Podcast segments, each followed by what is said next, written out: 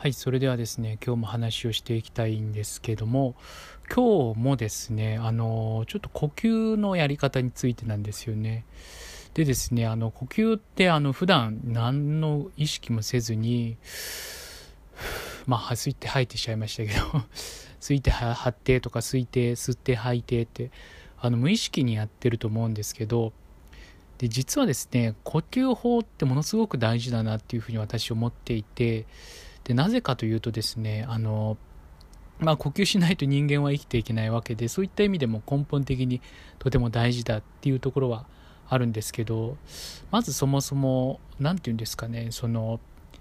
あの例えばこう会話をしているとするじゃないですか会話をしていても何かこう仕事をしていてもどっちでもいいんですけども何かこう不測の事態が起きるとするとしますよね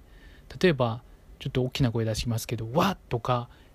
なんかこうゴトッとかガタンとかそういうふうに大きな音がしたらどうしますかね？どうどう反応しますかね？皆さんは。あのおそらくですねあのとてもびっくりして呼吸がって止まると思うんですよね。でこの止まった時は当然ですけどあの息を吐いても吸ってもいない状態なので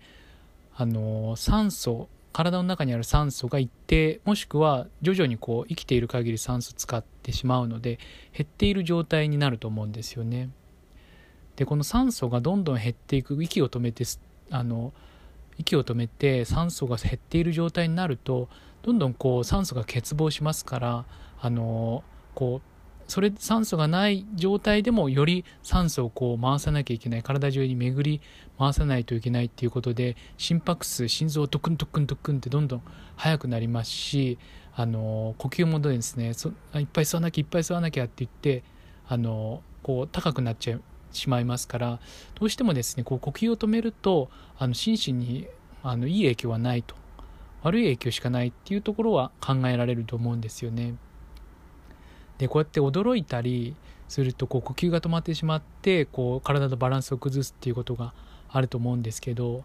例えばそういった大きな音とかする以外にですね例えばあの仕事で、まあ、あの誰でしょうね同僚だったり上司だったり部下だったり、まあ、お客さんだったりいろんな人と話をすると思うんですけど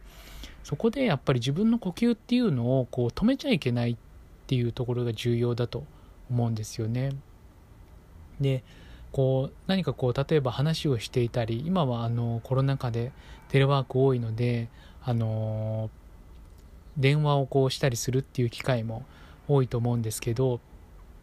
やっぱりこう電話で話をこう聞いてるとするじゃないですか。でこう電話で話してて「えー、そうですね」とか「うんうんうん」とかそういうふうに相づちを打つと思うんですけどこの相づちをですね打つ時も何かこう他人のその話を聞いてる相手のですねこう間をこううまく考えたりとかっていうふうに考えてるとうんなるほどなるほどうんうんってその人のあの呼吸に合わせちゃう感じがするんですよね。その人はその人の呼吸のペースで話をしてるんですけどそれに相づちを打つことによって自分のペースが乱されてしまう自分の呼吸のペースが乱されてしまうっていうことがどうしても起きてしまうんですよね。なのであの、まあ、相手の話を聞く時にでもですねこうというまあ、一定のリズムですよね自分のリズムを崩さずに自分のリズムで相づちを打つなおかつ相手のこう話の腰をですね折らないところであのまあ、相づちを打ってあげるっていうことも非常に重要なのかなっていうふうに思っています。